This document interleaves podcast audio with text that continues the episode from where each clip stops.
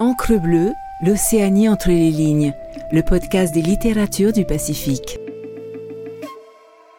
Écoutez Encre bleue, c'est s'amarrer dans le Pacifique pour une minute, pour une heure avec un texte, un auteur.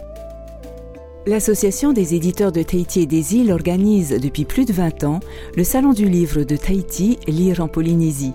Public, lecteurs, auteurs, éditeurs, petits et grands se retrouvent au pied du Tumora, le bagnan de la Maison de la Culture de Papeete, pendant quatre jours pour fêter la littérature d'ici et d'ailleurs.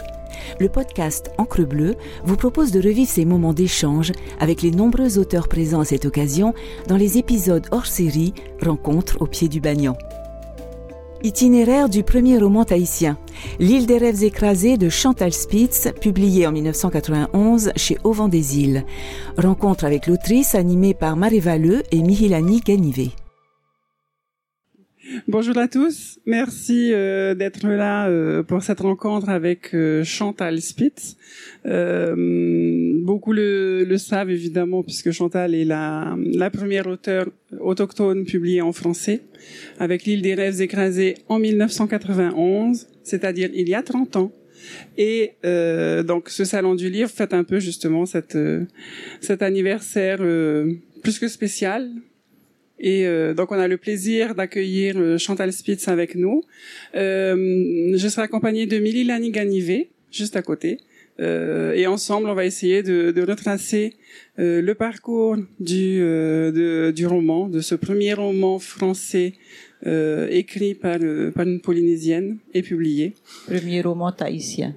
Premier roman tahitien en français, pardon. et, et, et puis voilà. Merci beaucoup, Chantal. Euh, en fait. Alors, bah, merci d'avoir accepté d'être avec nous aujourd'hui. Bon, t'avais pas trop le choix, mais bon, c'est pas grave. Euh, donc, la première question, on va peut-être revenir un peu sur le contexte et sur la jeunesse de ce livre. Et donc, est-ce que tu peux peut-être nous parler un peu de la naissance, justement, du livre? Comment naît, en fait, l'île des rêves écrasés? Il me semble déjà qu'il n'avait pas vocation forcément euh, à être publié. Et donc la question que j'ai envie de te poser, c'est par quel miracle, j'ai envie de dire, arrive-t-il dans nos bibliothèques en 1991 Alors, euh, je suis, j'ai 30 et quelques années. Je commence à me demander qu'est-ce que j'ai fait de ma vie, qu'est-ce que je vais laisser à mes enfants, et en fait, je m'aperçois que je vais rien leur laisser parce que je sais rien faire. Et du coup, je me dis, ben, je vais peut-être alors leur écrire notre histoire c'est quand même quelque chose qui me travaille depuis, depuis toujours. C'est notre histoire, elle est toujours racontée par l'autre. Et je me dis qu'il serait temps que quelqu'un la raconte vue par nous. Donc je me dis, c'est ce que je vais laisser à mes enfants. Notre histoire vue par nous. Donc j'écris notre histoire vue par nous, enfin par moi en tout cas, et en pensant que ça allait être ce que je vais laisser à mes enfants parce que je voyais pas qu'est-ce que je pouvais leur laisser d'autre. Donc voilà l'histoire, je l'écris et et le cahier reste dans mon panier pendant je sais pas combien de temps. Et j'ai une sœur extraordinaire dont elle dépasse temps et de fouiller dans mes affaires. Donc elle fouille dans mon panier et elle trouve le cahier. Moi, j'habite à Huahine à cette époque. Enfin, j'habite toujours. J'habite à Huahine, donc je descends régulièrement pour voir ma sœur et ma maman qui habitent toujours à Tahiti. Et un jour, je vais en ville, je sais pas quoi faire, je me rappelle pas, et je reviens et ma sœur me dit ah tu sais j'ai lu ton livre et je lui dis bah ah non moi j'ai pas fini de le lire donc tu me rends parce que je pensais qu'elle parlait du roman que je lisais elle me dit euh, mais non pas ça ton livre le livre que tu as écrit pas écrit de livre. Donc elle va dans le panier, elle sort le cahier, puis elle me dit, mais si, ça, mais c'est pas un livre. Donc elle me dit, ah, mais tu devrais publier, c'est bien, tout, et publier n'importe quoi. Et alors, terrible, hein, je lui dis, c'est bien que l'État ici, ça publie pas. Elle me dit, elle est gentille, ma sœur. Elle me dit, euh, oh, il y a bien la série Arlequin. Parce que ma, grand-mère était tellement vieille qu'elle pouvait lire que les séries Harlequin à l'époque. J'ai dit oui, c'est vrai, il y a les séries Harlequin. Bon, ça en reste là et elle donne à une copine qui pleure. Ah, c'est mon histoire, c'est mon histoire. La deuxième copine pleure et voilà, c'est comme ça que ma sœur et mes copines trouvent l'éditeur qui accepte de publier. Je demande à un copain de dessiner la couverture et ça devient, euh, ça devient le premier roman. Et du coup, je veux dire, enfin, on sait maintenant que la réception a été violente, même si aujourd'hui c'est considéré comme étant un, livre fondateur. Donc enfin, la réception a été violente, les critiques euh, assez acerbes. La question que je me pose ou qu'on se pose, c'est qu'est-ce qui a le plus choqué les gens dans le roman, ou même euh, peut-être euh, chez toi, je sais pas. En fait, quelques années après, après la sortie, j'ai réalisé que les gens, ils avaient pas forcément lu le bouquin. C'était un peu comme euh, une légende urbaine qu'on a répété, répété. Euh, comme je, faisais un peu quelques petites choses pas très pas très correctes socialement, donc euh, voilà, j'avais une réputation un peu bizarre et les gens ont plus parlé de ce livre comme quelque chose que voilà encore elle, ni ni ni ni mais, mais en fait les gens ont pas forcément lu. Alors ce qui est terrible à dire, c'est que les, les gens qui ont lu c'est les frani. Eux, ils ont lu. Et souvent, ils m'ont, ils m'ont dit des gentilles choses. Alors que les vilaines choses, ça venait de chez nous et des gens qui n'avaient pas forcément lu. Rarho me disait, ma copine Rarho, me disait qu'en fait, elle, elle n'avait pas lu le livre parce que tellement elle avait entendu des, des, des choses bizarres, des choses enfin, très négatives, et elle a lu le livre des années après. Et je crois que c'est beaucoup, beaucoup de gens n'ont pas lu le livre, en fait. Ils ont juste beaucoup parlé, comme on fait tout le temps chez nous. Voilà.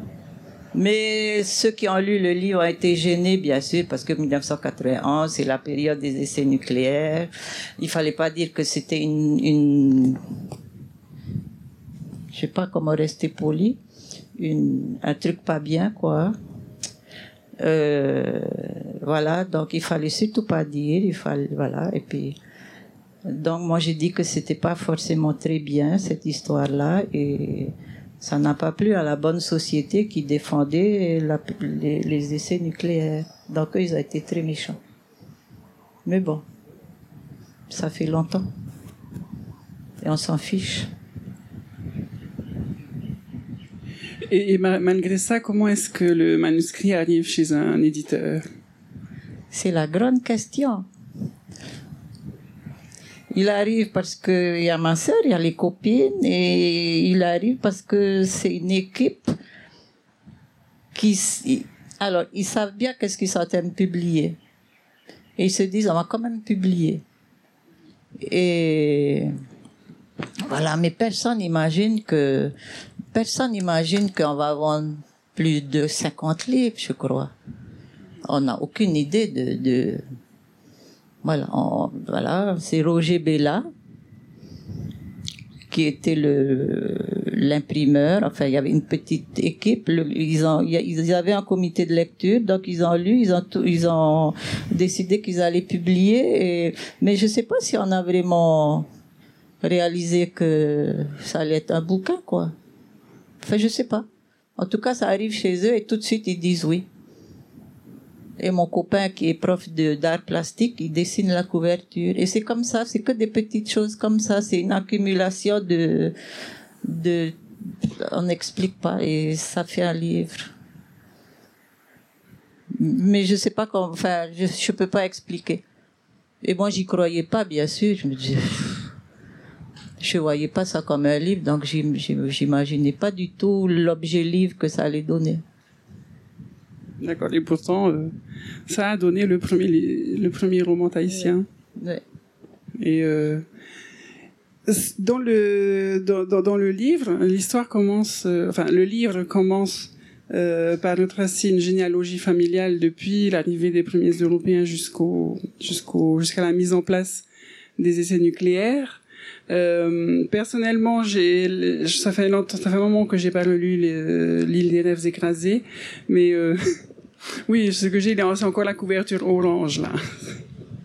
Et euh, mais par contre, je me souviens très bien des, émotions euh, suscitées et j'ai toujours été fascinée par euh, par l'incipit du roman avec cette cette généalogie justement qui remonte jusqu'à avant euh, le contact au final. Et euh, je voulais savoir pourquoi euh, tu commences comme ça ou comment ou les deux.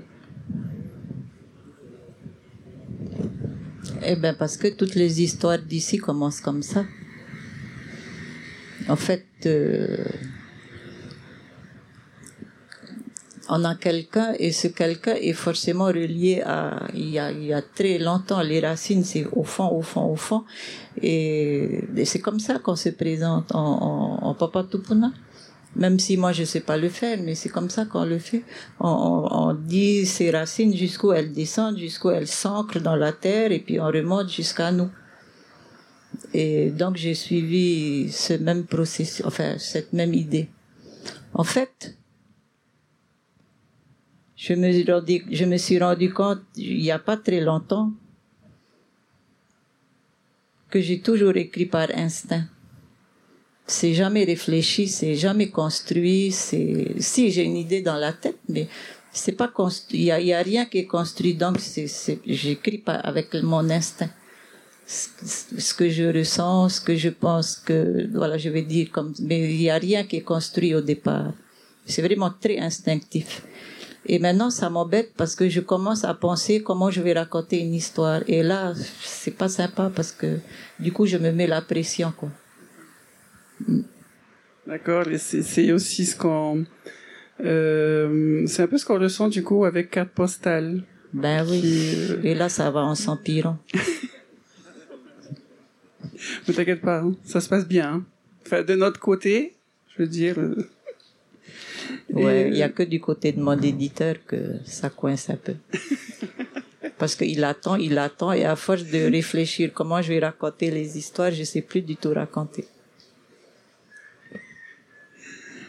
Euh, il y a un thème récurrent dans le dans, dans l'île des rêves écrasés qui euh, qui aborde la question du, du progrès dans, dans toutes ses formes, qu'ils soient technologiques, euh, sociales, économiques.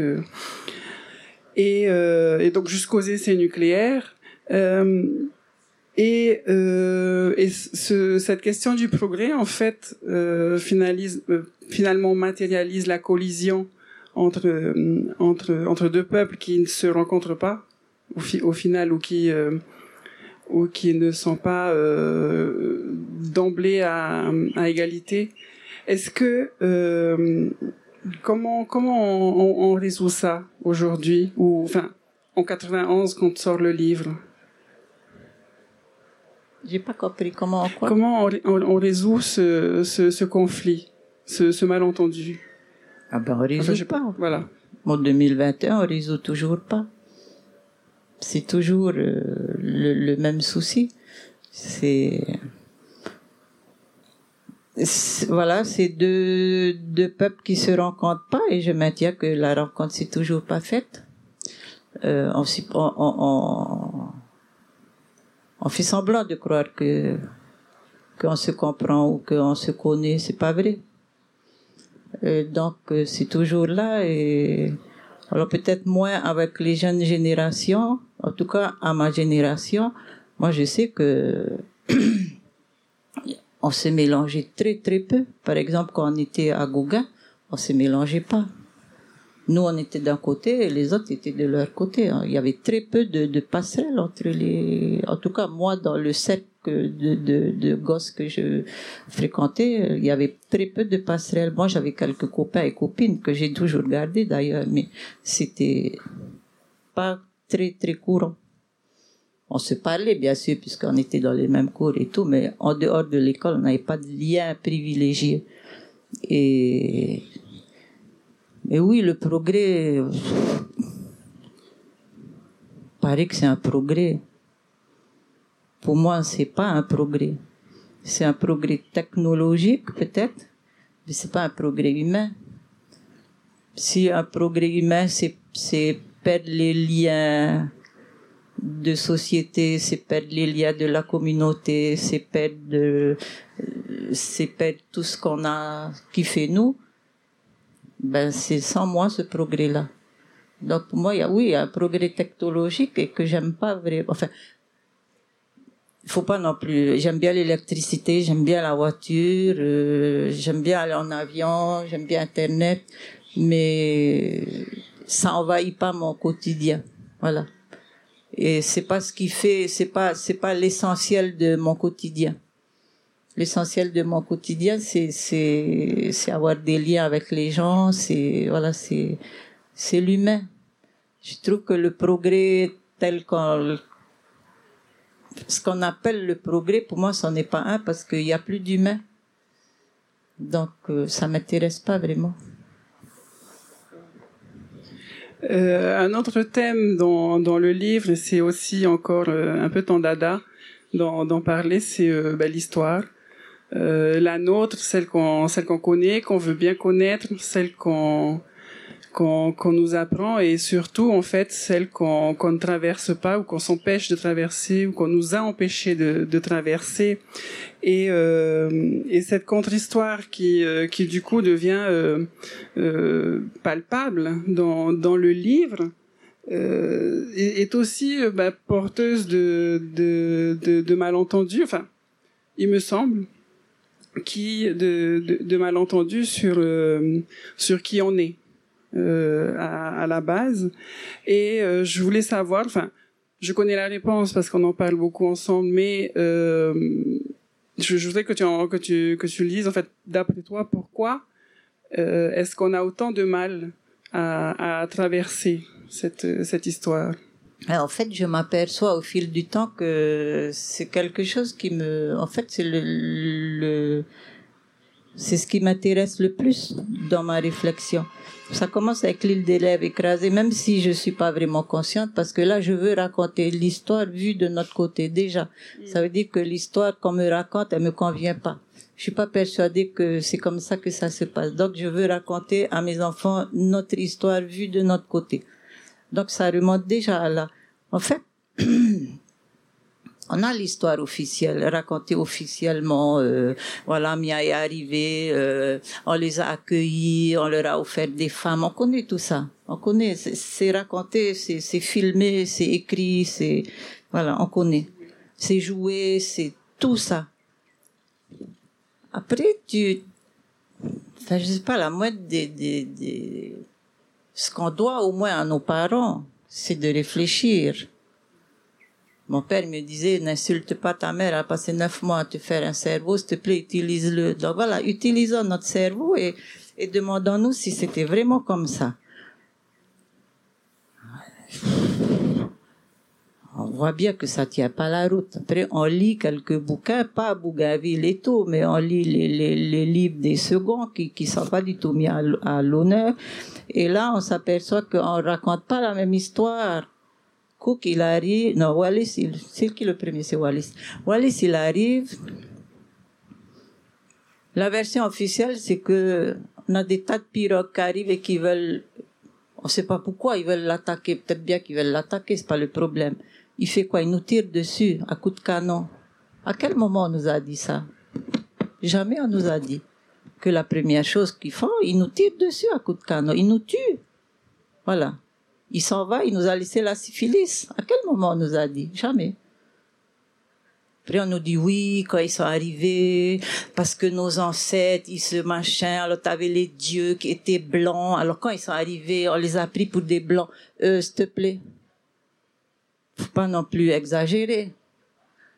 tout ça, On nous dit jamais, on nous dit pas qu'on nous a tiré dessus. Mais on était content d'être français. Non, il y a eu la guerre dans toutes les îles, il y a eu des guerres. On est mort pour ne pas être colonisé. Enfin, voilà. Et ça, on nous dit pas. On nous dit, ah non, mais ils étaient contents, on a signé allègrement, on a bu le champagne. Non, c'est pas comme ça. Il y a de la résistance. Voilà, donc moi, c'est ça qui m'intéresse. Et pourquoi on nous dit pas? Je sais pas pourquoi on nous dit pas peut-être pour, pour, que, pour éviter qu'on se pose des questions. Donc tout le monde est gentil, tout le monde il est beau. Euh, les Occidentaux sont tous sympas, ils nous veulent que du bien. Il faut les remercier d'être là parce que sans eux, alors déjà, on serait même pas humain parce que notre premier pas vers l'humanité, l'humanisation, c'est d'être devenu chrétien. Parce qu'avant, bien sûr, on était des sauvages. Hein. Deuxième pas, c'est d'être devenu français. Le troisième pas, c'est d'être complètement français aujourd'hui. Donc, on est humain. Enfin, à moitié, faut pas l'exagérer. Hein. On n'est pas tout à fait humain. Comme. Donc non, moi, ça me convient pas. Donc, je, je questionne, je questionne la narration historique officielle. Je questionne constamment. Alors, je sais que ça énerve les gens, mais c'est pas grave. Mais je trouve qu'il faut être critique. Il faut. J'aime bien lire les choses qu'on écrit de nous. Je lis avec un esprit critique. Donc moi j'espère, enfin c'est mon truc, c'est de d'avoir un regard très critique sur ce qu'on écrit de nous. Et quand tu penses qu'aujourd'hui nous-mêmes on écrit de nous ce que les autres ont écrit de nous, que nous-mêmes aujourd'hui on croit qu'on est comme ça, c'est dramatique. La vainée, langoureuse, machin, faut arrêter le nid. Donc, euh, parce que ça perdure, ça, témoigne quand même d'un certain manque de d'originalité de la pensée, hein, de, de, de continuer à, à, à, à, persévérer dans cette histoire de mythe. Ça veut dire que quand même la pensée est un peu, un peu, un peu vide, quoi, de continuer à s'accrocher à ça. Il faut passer à autre chose. Donc moi, c'est je pense que c'est ce qui m'intéresse. Le, seul truc qui m'intéresse vraiment, c'est questionner cette, ce, discours officiel historique.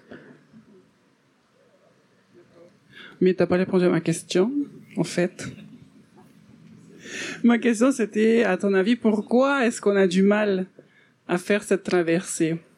Pourquoi est-ce qu'aujourd'hui encore, euh, ben, on, reste sur ces, euh, sur ces stéréotypes? Je te raconte un truc. On est dans les années 90, début 90. Mon dernier fils est au CE1.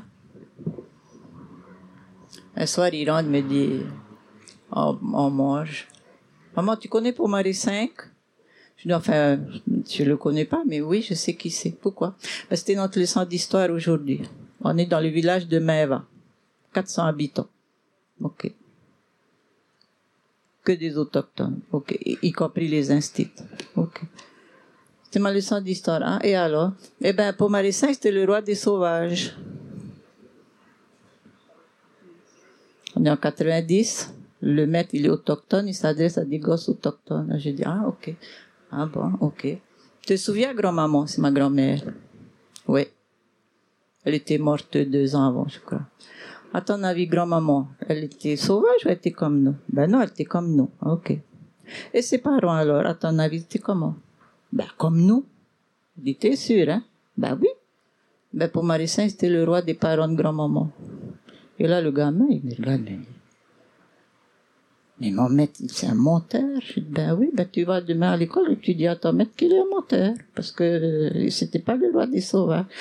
Bon, pauvre gosse, il est allé, il a dit que c'est un menteur. Bon, il a été puni. Alors, extraordinaire, le maître lui dit, qui t'a dit ça? C'est ta mère, évidemment. Il a dit oui, ben évidemment. il a copié, je sais pas combien de fois. Enfin bref, je me rappelle plus. Il a été puni. Voilà pourquoi. Hein, voilà pourquoi. Parce que nous-mêmes, c'est ce qu'on apprend à nos gosses. Nous-mêmes. On a complètement intégré qu'on n'était pas des humains. Et pire encore, aujourd'hui encore, on est à la marge de l'humanité parce qu'on est un mythe où on a des spécificités polynésiennes. Ça veut dire quoi? Ça veut dire qu'on n'est pas dans, le club des humains. On a des spécificités. On n'accepte toujours pas qu'on est, on est des humains à l'égal de tous les autres humains de la création. On n'est pas différent. Ah, c'est quoi être une femme polynésienne? Ben, c'est comme une femme de n'importe où et avec les mêmes problèmes d'humain, de, il faut, qu'est-ce que je mets à table? Qu'est-ce que je nourris mes gosses? Qu'est-ce que je les habille? Qu'est-ce que je leur apprends? Tout ça, on a des préoccupations, on n'a pas des préoccupations polynésiennes, on a des préoccupations d'humains. Mais à chaque fois, on nous ramène c'est quoi être polynésien? Ah, c'est spécifiquement polynésien. Ah, non, je polynésien. Non, on est humain. Tant qu'on n'aura pas accepté qu'on est humain, pareil que tous les humains, un, un humain égale un humain et nous égale un autre, on va pas y arriver. un autre exemple, par exemple, le mot éténé. Éténé au départ, ça veut dire païen c'est celui qui n'est pas chrétien. Hein? C'est ça au départ. Aujourd'hui, étené, ça veut dire sauvage, sans éducation, rustre. Tu vois le glissement sémantique? Ça veut dire que si t'es pas chrétien, t'es pas un humain. Hmm? Ben c'est grave, parce que nous-mêmes on utilise ce mot. Et voilà pourquoi on n'arrive pas. Enfin, c'est pas que pour ça, mais je trouve que ces exemples, c'est ça montre bien le souci qu'on a nous-mêmes. On n'a plus besoin de l'autre pour nous mépriser. Hein. On s'auto-méprise. Hein. C'est bon là. On a tout compris. On a pris la leçon et on la répète. Et tant qu'on va répéter la leçon, on va pas y arriver. Tu vois, par exemple, quand tu dis c'est un roman français, ben non, je suis désolé, c'est un roman tahitien. Ça n'a rien de français. Oui, oui, c'était juste euh, ma langue Oui, non, mais tu vois, c'est justement là parce qu'on se rend même plus compte de ce qu'on dit. Nous, y compris moi, hein, des fois je dis, qu'est-ce que tu as dit Mais parce que c'est devenu tellement naturel qu'on n'y pense plus. Oh, c'est dangereux. Euh, donc on a parlé un peu, on a parlé un peu de l'héritage euh, de ce roman. J'aimerais peut-être élargir le champ et aller au-delà du champ strictement littéraire ou historique, parce qu'aujourd'hui on est quand même sur le pépère. Et c'est entre guillemets, entre guillemets maintenant, c'est normal pour nous d'écrire, de publier, d'occuper l'espace public. Et tu parles beaucoup de ça, si bien que peut-être, et je parle plutôt du point de vue de ma génération, j'ai 27 ans, et de ceux peut-être qui viendront ensuite, qu'on oublie peut-être le privilège que c'est et les défis rencontrés sur le chemin. Je sais que tu m'as fait pas mal de leçons de morale par rapport à ça. Donc j'aimerais en fait savoir, est-ce que tu peux nous partager certains de ces défis, ne serait-ce que peut-être pour qu'on se rappelle que rien n'est jamais acquis aussi, aujourd'hui et demain. Défis que tu as pu rencontrer qui, voilà, qui ont enjalonné ton chemin et ce chemin-là. En fait, peut-être que Alzheimer me guette, mais franchement, les défis, j'ai oublié. Enfin, je veux dire, euh, c'est peut-être pas que j'ai oublié, mais c'est plus important. Aujourd'hui, c'est plus important. L'essentiel, comme tu dis, c'est qu'on est là. Après, oui, ben déjà, déjà que euh, à la sortie du bouquin, machin, tout ça, et puis, et puis on s'est, il y a littéralement, oui aussi, on a, on a, on a fondé l'association pour dire qu'on est présent, qu'on existe, parce qu'à l'époque, la grande question c'était est-ce que la littérature polynésienne existe? Ah oui, elle existe. Elle a, elle peut-être pas les canons de la, de la littérature occidentale, mais bien sûr qu'elle existe. Ça n'existe pas un peuple sans littérature. Quelle que soit la forme de la littérature. La littérature, c'est la pensée. Il n'y a pas de peuple qui pense pas. Les humains pensent. Mais voilà, ça, c'était les défis à, à relever. Et, mais je, c'est pas sûr qu'on les a tous relevés particulièrement celui-là. J'ai l'impression que pour les autres, la question ne se pose plus. La littérature, notre littérature existe. Alors après, il y a toujours, il y en a toujours qui aiment bien mettre un qualificatif euh, autochtone, euh, exotique, machin. Euh, enfin, je sais pas, océanienne. Non, littérature, point. Elle, n'a pas besoin d'être euh, qualifiée. C'est de la littérature. Après, on peut préciser d'où ça vient ou tout, mais c'est la littérature. Le problème, c'est nous. Il y a quelques années, on était avec Flora de Watine au lycée à Papra été invité par une prof de français.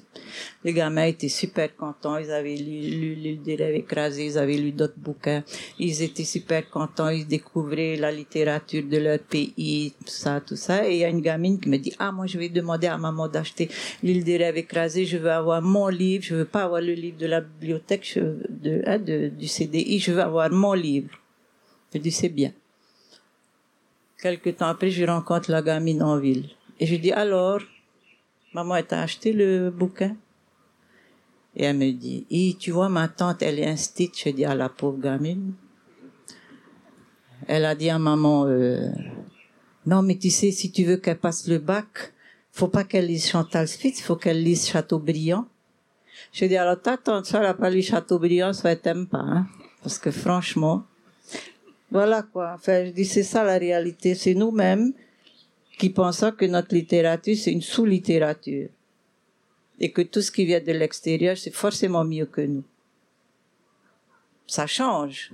Ça change grâce à beaucoup de professeurs, quand même, qui nous invitent euh, qui font lire les bouquins, ça change au, ça change grâce au, bon, aux rencontres qu'on fait, ça change grâce au salon du livre, les gamins viennent, ça change grâce à l'action de la ETI. C'est la ETI qui a mis les bouquins dans la, dans les écoles? C'est qui? C'est au des îles? Voilà. Donc maintenant, il y a, des, les collèges en, les collèges et lycées en, euh, comment je dis, un paquet de livres qui, qui, mis à la disposition des CDI. Donc, nos livres entrent dans les, dans les bibliothèques des collèges et des lycées. Mais c'est 20 ans de travail. Enfin, c'est aberrant. Parce que les livres des autres, ça entre automatiquement. Frut. À nous, faut batailler pour que ça entre. Mais ça entre. Ça, c'est un des grands défis. Ouais. Mais bon, je suis pas dedans c'est pas grâce à moi que ça évolue. Mais voilà, ça c'est, en fait, ça vient de nous-mêmes. Hein. C'est, nous-mêmes qui nous dépressions. C'est nous-mêmes qui nous aimons pas. Donc, euh, donc, maman, fai toito, fai toito. Madame la présidente.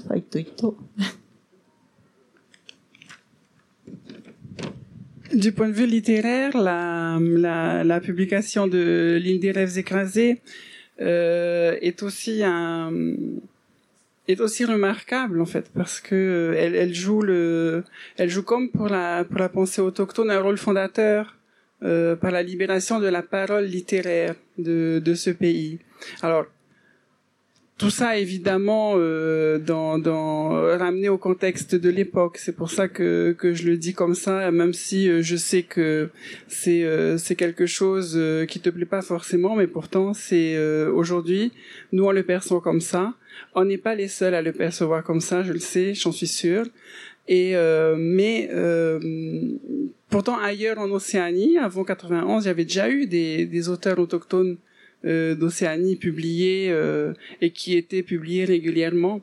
Euh, pourquoi nous, on a dû attendre 91 Bon, c'est le premier roman. Et je crois que c'est pour ça que on en parle autant, parce que dans les canons de la littérature française, c'est le top niveau, le roman.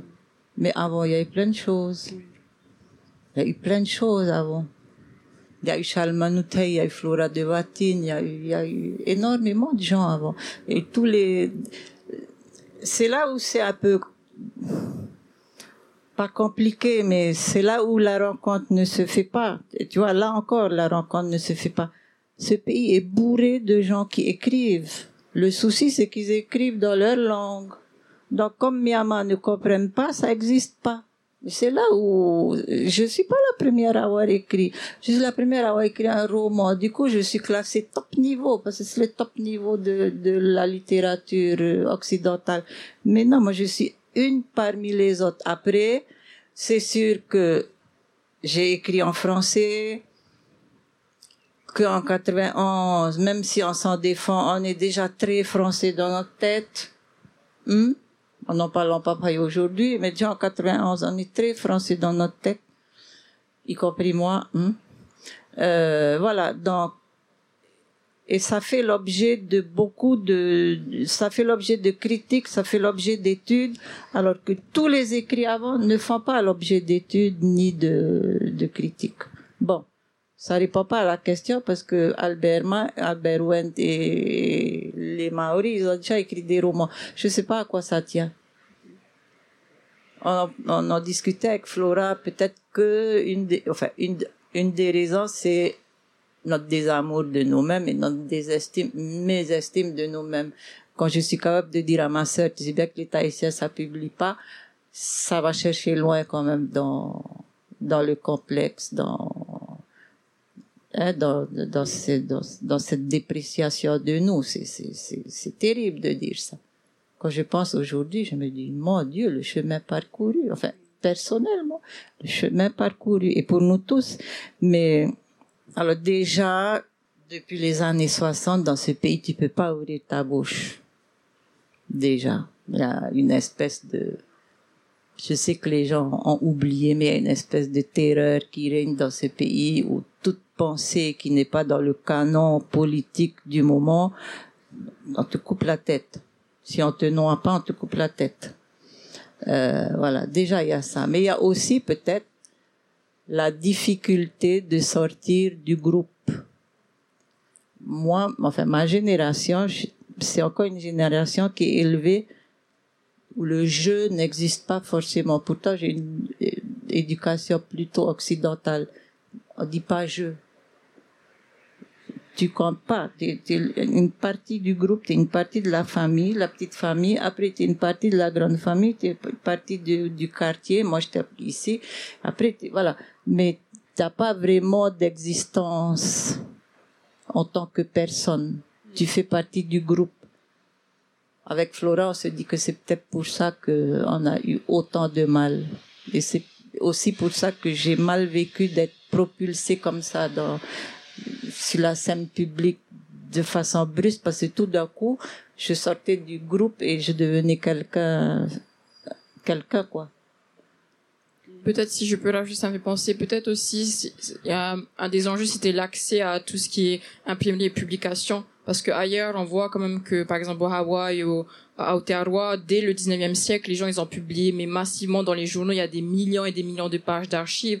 Et c'est là aussi l'intérêt de garder des archives, c'est que il y a, il y a toutes les, toutes les, les, tous les enjeux, les, les choses dont tu parles, mais je pense que fondamentalement, c'est aussi l'accès à la, à, à, tu l'as, tu l'as dit toi-même, c'est ta sœur et un groupe de copains que c'est grâce à, grâce à eux ou c'est à travers eux que tu as pu publier. Et ça, on oublie souvent, mais c'est peut-être qu'on a le fait de pas avoir accès à la publication parce qu'il faut pas oublier quand même que dans les années 70, il y avait des, des journaux je pense par exemple au A en français et en tahitien. Bon, les archives, on est en train de les numériser, mais ça existait. Donc c'est pas forcément euh, impossible, mais c'était ouais. ça fait partie de ta réflexion. Oui, peut-être. En fait, tu sais, quand t'as le, toutes ces questions-là, c'est des questions qu'on se pose pas. C'est vous qui vous posez les questions. Enfin, moi, quand j'écris, je me pose pas ces questions. Hein. Après, on me force à réfléchir et à trouver des réponses. Du coup, pour avoir l'air un peu intelligent, faut trouver des réponses, mais en fait, c'est pas des questions qui me travaillent. Sinon, fallait pas, fallait pas écrire. On est d'accord. On est absolument d'accord. Euh, bon, on n'a pas eu beaucoup de temps, mais donc on a balayé plus ou moins les 30 dernières années. J'aimerais peut-être parler des 30 prochaines années, si on est optimiste ou pas. Euh, J'aimerais savoir quelles réflexions t'animent encore, et puis bon, tu as peut-être un peu répondu à la question. Et quel thème souhaites-tu explorer potentiellement dans ton prochain livre, si prochain livre il y a? En fait, j'ai pas beaucoup d'imagination, moi. Hein. j'écris toujours les mêmes pas la modeste. Non, mais j'écris toujours les mêmes trucs. J'écris des choses de chez nous. J'écris des choses pas joyeuses. Parce que c'est ça qui m'intéresse. C'est les vrais gens qui m'intéressent. Et voilà. Donc, euh, le prochain mon éditeur, si tu m'entends. Le prochain bouquin, c'est encore un recueil de nouvelles. C'est toujours aussi dramatique que carte postale. Voilà. Après, mais ce que j'aimerais bien, parce que ça, je raconte, je parle de, de aujourd'hui et aussi l'histoire vue de notre côté, parce que je raconte l'envers de la carte postale. Mais j'aimerais bien aller plus au fond de, du questionnement de la narration historique officielle. Je sais pas comment on fait, mais j'aimerais bien. Donc euh, voilà. Mais je, je, j'ai l'impression que j'écris toujours les, les, autour des mêmes choses, c'est-à-dire nous, nous et, nos désastres. La mémoire aussi, ce qui, oui, bien sûr, la mémoire. Ben, en fait, est-ce mal comprendre Chantal Spitz que de penser comme qu'il y a de l'espoir parce que tu continues à écrire? Non, mais c'est mal connaître Chantal Spitz de penser qu'elle est pessimiste déjà. Lucide, tu dirais. Je suis lucide. C'est mal aussi penser que je rigole pas. Parce que je suis une marrante. On est au courant. Je suis, je suis très marrante. C'est vrai que j'ai pas j'ai pas l'air d'être marrante, mais je suis très marrante. non, mais sinon, euh, voilà, tu m'as coupé. Oui, non, mais c'est ça qui m'intéresse. c'est parler de nous, les vrais nous, quoi. Pas les nous qui réussissent, les, les nous qui ont une jolie voiture, les nous qui habitent sur les hauteurs.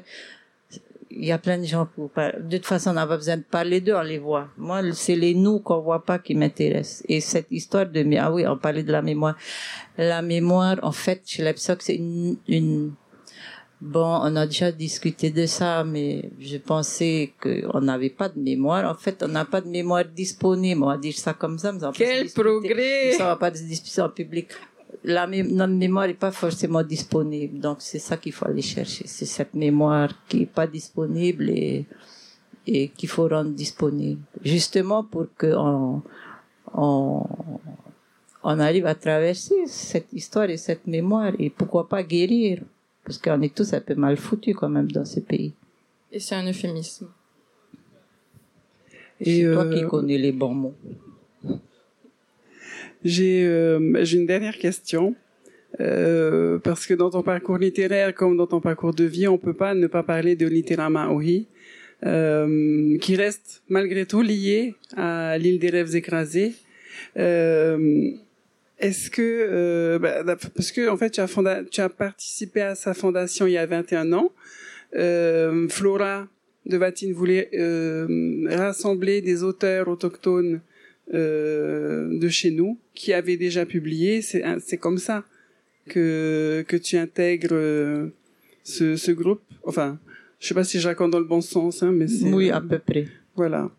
Et euh, donc pendant dix ans, tu es secrétaire de l'association, puis dix ans, pendant dix autres années, tu en es la présidente. Aujourd'hui, tu passes, euh, tu passes le flambeau.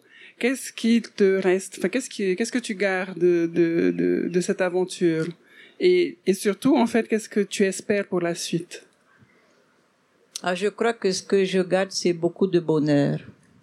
Vraiment, vraiment des beaux moments entre nous, avec les gens d'ici euh, avec les gens d'ailleurs, parce qu'on a souvent été invités au Salon du Livre, ailleurs, euh, en Océanie, euh, même plus loin en Europe. C'est vraiment les, des moments de partage et de rencontre que je, que je garde. Mais particulièrement avec les gens d'ici. Et les, les fois où ben, vous voyez, vous, quand on est au stand, les fois où quelqu'un arrive et nous dit, j'ai écrit un truc, mais j'ose pas publier, on dit, mais voilà. Voilà l'espace. On vous offre l'espace. Et le moment où, où quelqu'un décide de partager son texte et de nous le confier pour qu'on le publie, ça c'est extraordinaire. C'est magique. Ouais. Tu vois, par exemple, Juliette qui vient lire hier soir. Qu'est-ce qu'on demande de plus En plus, elle pleure, merveilleux. Enfin, voilà, c'est ces moments-là que je garde. Et puis tous les fous rires qu'on a partagés pendant les réunions et toutes les disputes qu'on a eues et, et les after-réunions. Voilà. Non, mais c'est magique, littéralement. Et ce que je souhaite, c'est que, c'est que vous en fassiez votre association. Vous qui avez pris la relève, toi, la présidente, mon aura qui continue d'être secrétaire, euh, c'est que vous en fassiez votre association, que vous vous détachiez de Flora de Vatine et de Chantal Spitz et que vous fassiez voguer cette pirogue là où vous voulez qu'elle aille. Hmm. Parce que nous, on est vieux, on est incapable de se projeter dans, dans les 30 prochaines années. J'aurai quand même 97 dans 30 ans, donc on va éviter d'être encore en vie. Hmm ça risque d'être un peu galère pour les gens autour. Moi, je m'en foutrais parce que je serais quand même modécati, mais les gens Complètement autour. Voilà, en plein de, voilà. Et du coup, oui, partir avec la pirogue et l'amener ailleurs, enfin, l'amener là où vous voulez. Parce que vous êtes en train de construire votre pays, là. Nous, on s'est un peu pas très bien débrouillé. On compte sur vous pour, euh, voilà. C'était euh, c'était euh, une jolie euh, conclusion. Avant de peut-être qu'il y a des questions dans le dans le public avant de terminer. Oui, il y a une, question là-bas pour le monsieur, le grand monsieur. Merci pour le qualificatif. Oui, j'ai deux, deux remarques qui sont plus des remarques que des questions. La première, euh, si je me trompe pas, les ateliers de l'imprimerie de Roger Bellin, ils étaient situés en face du, du lycée Gauguin, en face de Mont-Blanc, de côté de la route, qui se trouvait être par hasard, et euh, sans faire de relations que vous avez fait, ni de, de, de relations révolutionnaires, mais qui était le, siège du Yamanat Nuna. Absolument. Juste une petite remarque. Et le quartier où je suis né, où j'ai grandi, je t'ai toujours dit que Paufey, c'était le plus beau quartier de cette ville. Premier point. Deuxième point, sur euh, le questionnement euh, de pourquoi on a attendu 91, euh, il y a aussi des logiques structurelles. C'est-à-dire que, un, la Nouvelle-Zélande, qui est quand même un pays qui a beaucoup produit très vite, mais c'est un grand pays, avec de grands éditeurs, et avec des initiatives personnelles. À Bervenct, euh, je crois que dans les 80, ils font euh, Pacifica Press, Peter euh, le sait peut-être, je pense que c'est les années 80.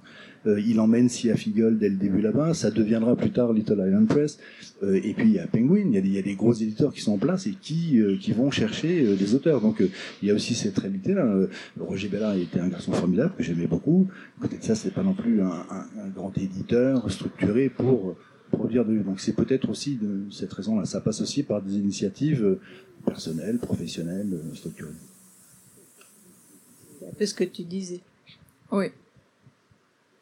C'était un très bon moment. Enfin, personnellement, j'ai passé un très bon moment. Merci infiniment, Chantal, pour, euh, Merci Mariva, merci, merci, Chantal. Émilie Lani. pour, euh, pour, ce moment, pour ce moment passé ensemble. Et on pense fort à Titawa. Très, très fort. On l'embrasse bien fort parce que, hein, c'était, c'est, euh, c'est, enfin voilà, bref. Et euh, je, euh, peut-être que je terminerai par dire que euh, tu as plusieurs fois en fait, encore une fois, tu vois, on se connaît peut-être un peu trop, mais je sais que quand on te demande qu'est-ce qui a, qu'est-ce qui est à la fondation de, de, de ta pensée, tu nous réponds souvent que ce sont les voyages. Plus que plus que des, des gens ou des auteurs ou des euh, ou des, euh, des événements mais vraiment des voyages et euh, donc juste pour terminer est-ce que tu peux euh, en dire euh, deux trois mots?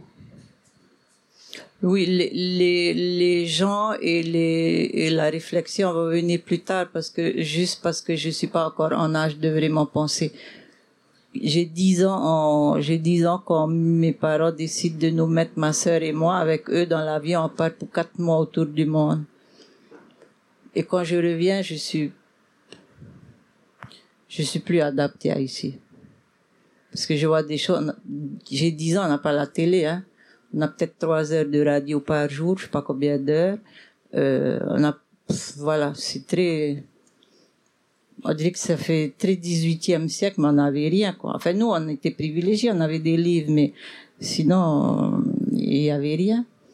Et donc, on nous met dans cet avion et on va voir des choses qui vont me marquer, mais jusqu'à aujourd'hui, enfin, je pense pas tous les jours, mais jusqu'à, ça fait partie de moi.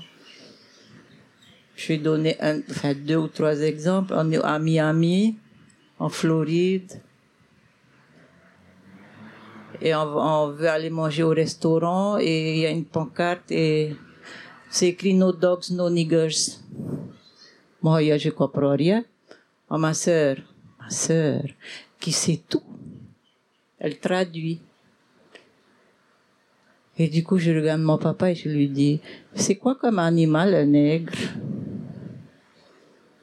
Bon, alors déjà, on m'explique qu'en fait, c'est pas un animal. Donc déjà là, je me dis, enfin, je suis pas très conscient ce que je me dis, mais là déjà, j'ai un choc, quoi. Que c'est des gens et voilà, ils sont comme des chiens. Ok. Bon, je connais pas encore tout le reste, hein. Après, par exemple, on est, où on est- on est au Mexique.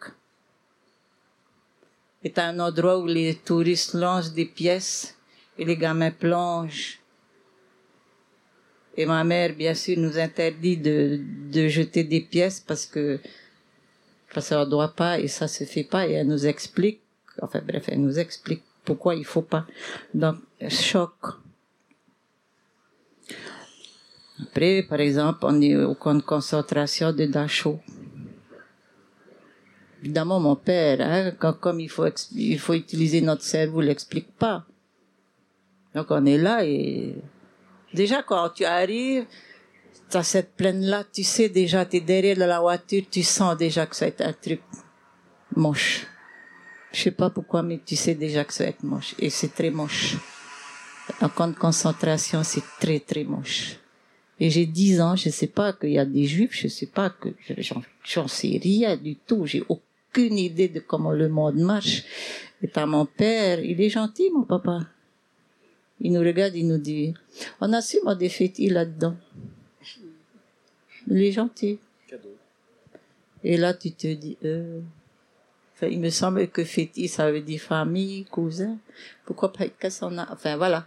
Donc, je reviens, je suis complètement déphasée, hein, parce qu'en plus, je peux pas raconter à mes copines. Elles en ont rien à foutre du camp de concentration. Elles savent même pas ce que ça veut dire. Donc, je reste avec ça tout le temps. Après, bon, on voyage en Océanie avec mon père. voilà, donc euh, je découvre l'Océanie et je sais que c'est nous. Je comprends que c'est nous. Après, un peu plus tard, je suis au Chili. Bon, il y a la campagne pour Allende. L'année d'après, je retourne, il est élu et quelques temps après, on l'assassine. Donc, c'est tout ça qui, au départ, c'est vraiment des voyages.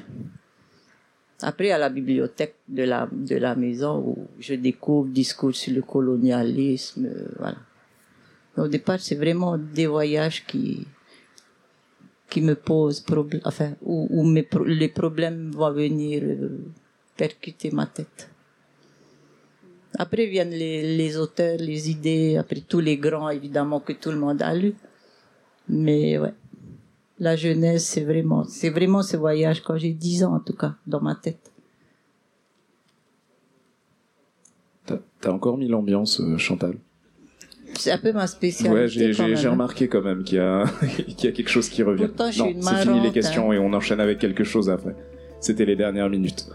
Donc euh, voilà, merci. Applaudissements s'il vous plaît. C'était Itinéraire du premier roman tahitien, L'île des rêves écrasés de Chantal Spitz, publié en 1991 chez Auvent des Îles.